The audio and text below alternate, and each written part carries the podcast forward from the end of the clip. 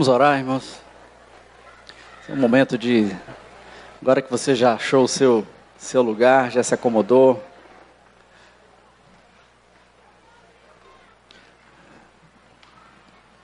Senhor, nós paramos esse momento aqui, hoje à tarde, para rever os nossos irmãos, para alinhar o nosso coração, para ouvir a tua voz para compartilhar aquilo que o Senhor tem feito em nossas vidas, sobretudo para te adorar, para reconhecer que todas as coisas, Senhor, todas as coisas são tuas, todas as coisas são sustentadas pela tua vontade, e todas as coisas, Senhor, são para ti. E nós, então, queremos fazer em uma só voz, reconhecer, Deus, a tua majestade, a tua glória, o teu poder e como ela tem se manifestado graciosamente nas nossas vidas. Todo louvor, toda honra pertence não a nós, Senhor, mas ao Senhor Jesus. É no nome dele que a gente se reúne e a gente louva e a gente ora. Amém. Em Romanos 11, de 33 a 36, Paulo, diante da maravilha do mistério de Deus, do plano de Deus, ele meio que tem uma, uma explosão de louvor e ele escreve essa passagem bíblica, provavelmente cantando, chorando. Ó oh, profundidade da riqueza, tanto da sabedoria como do conhecimento de Deus. Quão insondáveis são os teus juízos e quão inescrutáveis os seus caminhos. Quem, pois, conheceu a mente do Senhor? Ou quem foi o seu conselheiro?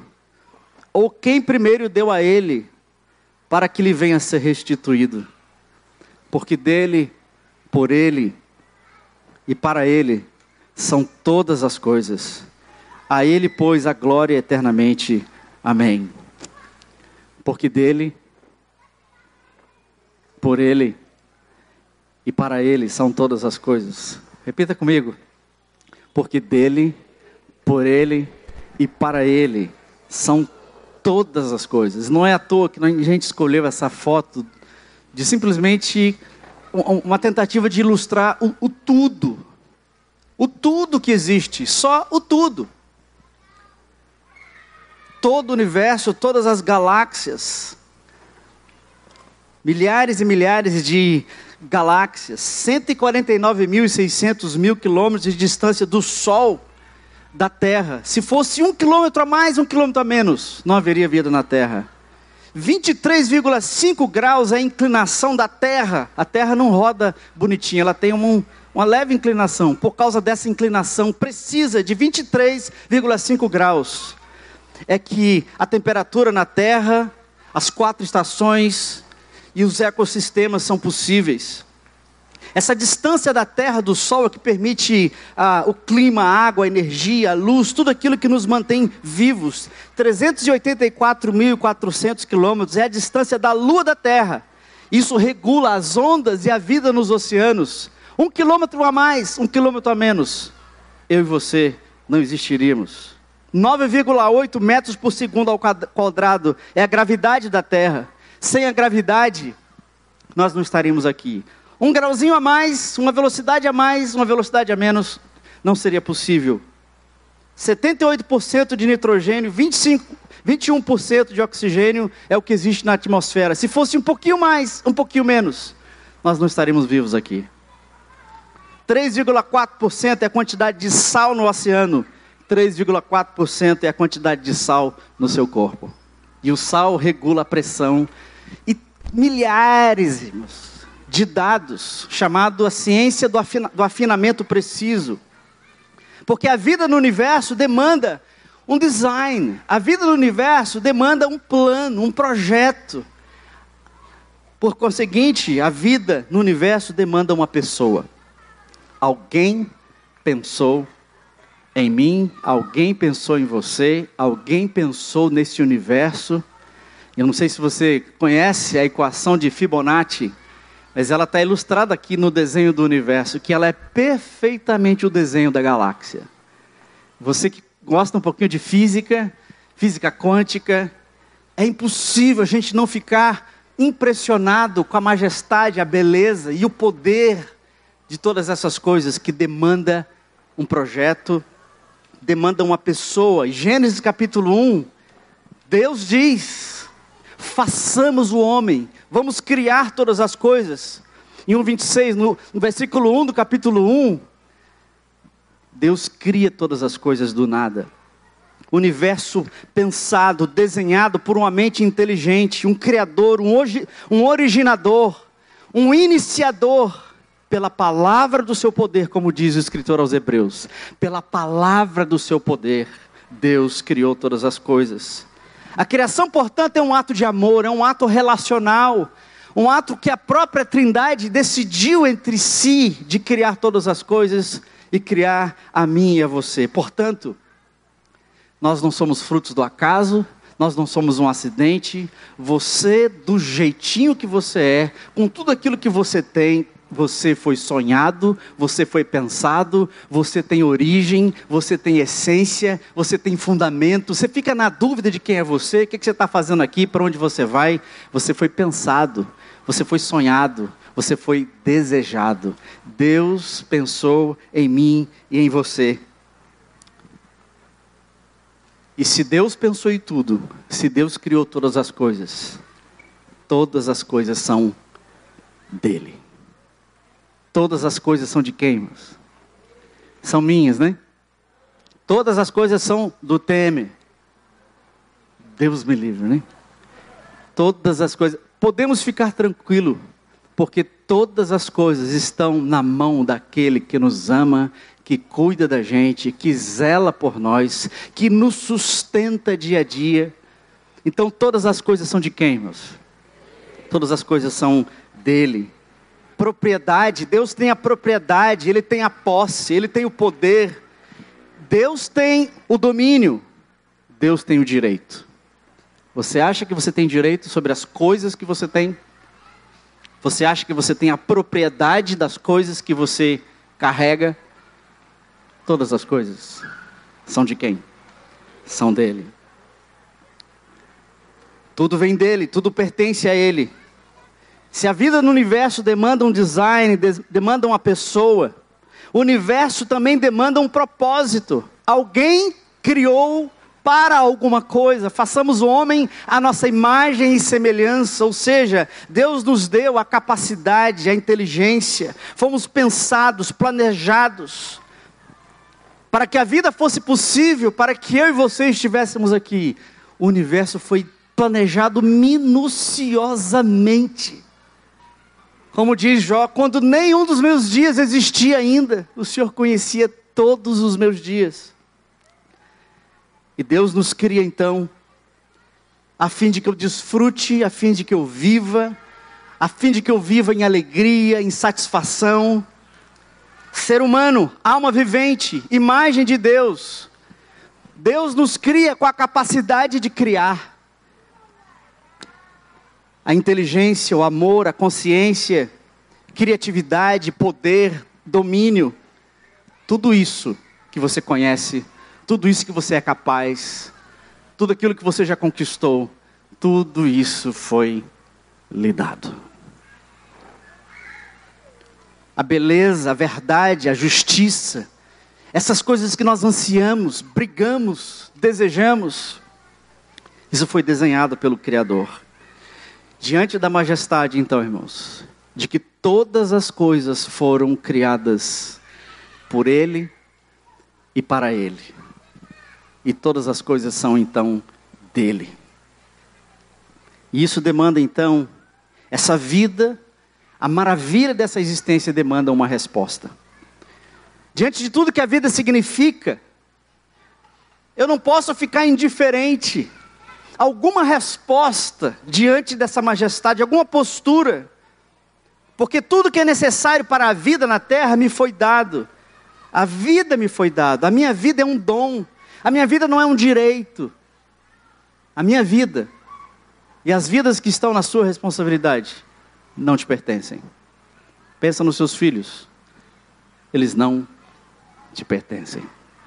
Os filhos não são seus a sua carreira não é tua. A sua saúde não é tua. Seus contatos, suas experiências, seus bens. Diante de tantas coisas que Deus nos deu, qual é a resposta possível?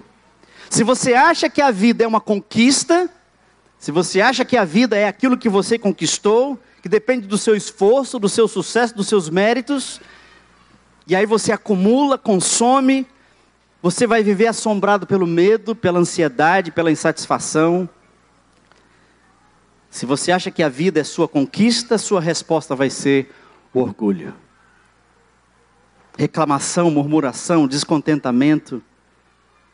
E Deuteronômio 8, 17 e 18 diz: Não diga no teu íntimo, a minha força e o poder do meu braço me conquistaram esses bens e riquezas. Antes te recordarás que do Senhor teu Deus, porque é Ele que te dá força e capacidade para gerar riqueza. Se nós achamos que a nossa vida é um direito, a nossa resposta será de arrogância. Porque a vida depende de mim, e eu vou viver de comparação, de competição, de julgamento, de controle, e vou viver angustiado pela culpa, pelo medo, pela vergonha. E a palavra de Deus diz em 1 Pedro 1, 24, que todo ser humano é como a relva, e toda a glória do ser humano é como a flor da relva. A relva murcha e cai a sua flor. Eclesiastes vai dizer que a vida do homem é como um a rajada de um vento.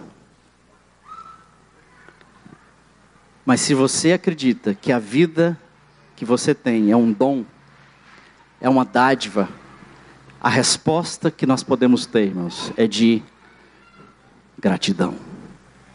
Se eu entendo que a vida não é um direito, não é uma conquista, mas é um dom de Deus, a minha resposta é de gratidão. Eu entendo que a vida é dele. Eu entendo que a minha vida é dele. Eu entendo que a minha história é dele. Eu entendo que os meus bens são dele. Eu entendo que as minhas conquistas são dele. Eu não crio, eu não produzo, eu não conquisto, eu não controlo, eu não mantenho. Eu não tenho direito, eu não tenho posse, eu não tenho propriedade. Em última análise, nada me pertence. O que é que Deus colocou nas suas mãos?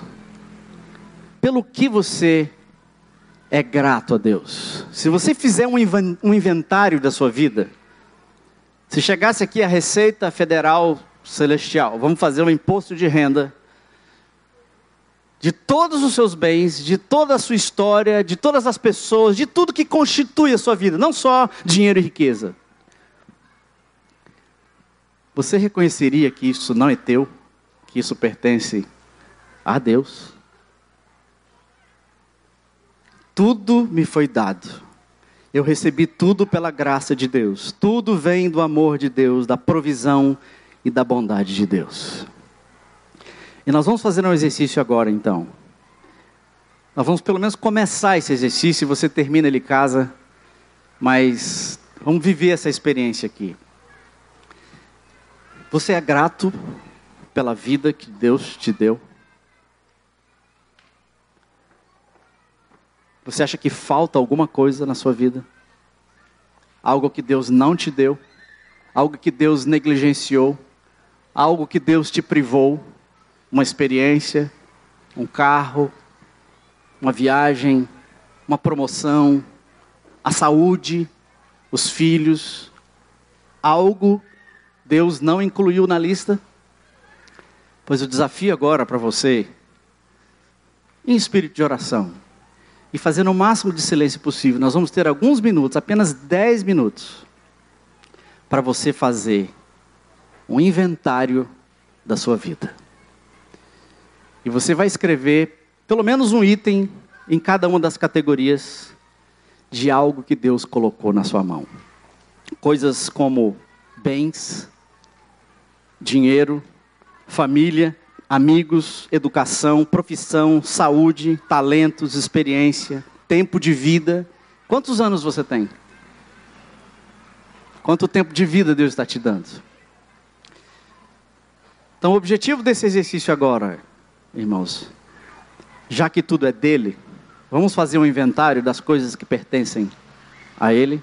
Então, você vai abrir essa caixinha, vai pegar um documento que está aí, foi registrado em cartório esse documento.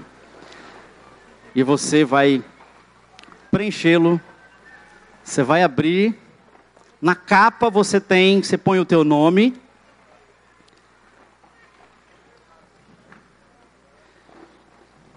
Você escreve o teu nome na capa. Se alguém não tiver a folha, levanta a mão que a gente providencia, tá? Equipe, tem gente sem folhas, ó. Ajudem aí. De deixa a caixinha na mesa, tá, irmãos? Não tira a caixinha da mesa, por favor. Equipe, cadê a equipe? Ajuda aí, equipe. Tem gente que não tem, que tem mesa que está sobrando, tá? Seguinte, irmãos. Você escreve o teu nome. E a ideia é, num espírito de oração, diante de Deus, nas categorias que estão escritas aí, você tem alguns minutos, dá licença aqui, você tem algumas categorias. É, você, essa declaração de bens, nós não vamos ter acesso, tá? Mas você vai fechar depois e vai depositar na caixa de novo. Ninguém vai ter acesso, tá bom? A gente só vai pegar e levar na Receita Federal. Não, brincadeira, irmãos. É sério, nós não vamos ter acesso às informações, mas também não se constranja. Tá? É, é o exercício seu, depois você continua em casa. Então, em cada categoria, por exemplo, a primeira aqui, ó, tá escrito lá, bens e propriedades. Pensa em duas coisas mais valiosas que você tem: um carro zero quilômetro, a minha casa própria por exemplo. No outro item, dinheiro. Escreve aí uma quantia.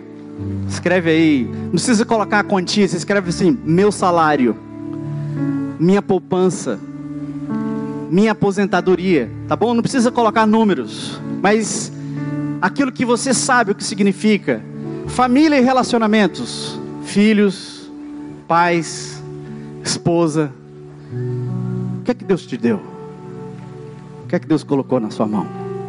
E por aí vai. A gente tem poucos, pouco, pouco tempo, viu, irmãos? Tenta preencher cada uma das categorias. No verso tem uma lista que ajuda, tem algumas ideias, tá? Para te ajudar. Seus cursos, suas experiências. Você fala três línguas você tem investimentos e até o sofrimento. Aquela cirurgia, aquela pessoa que você perdeu, tudo isso tem um quadrinho chamado Dor e Sofrimento lá no final. Vou pedir para você parar de fazer a relação agora. Fecha o documento. Fecha o documento. É a tua vida que está aí. Vê se está com teu nome direitinho.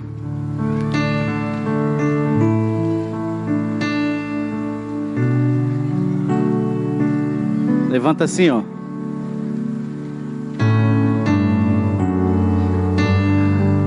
Olha ao redor, quantas coisas, quantas pessoas agraciadas com a bondade de Deus.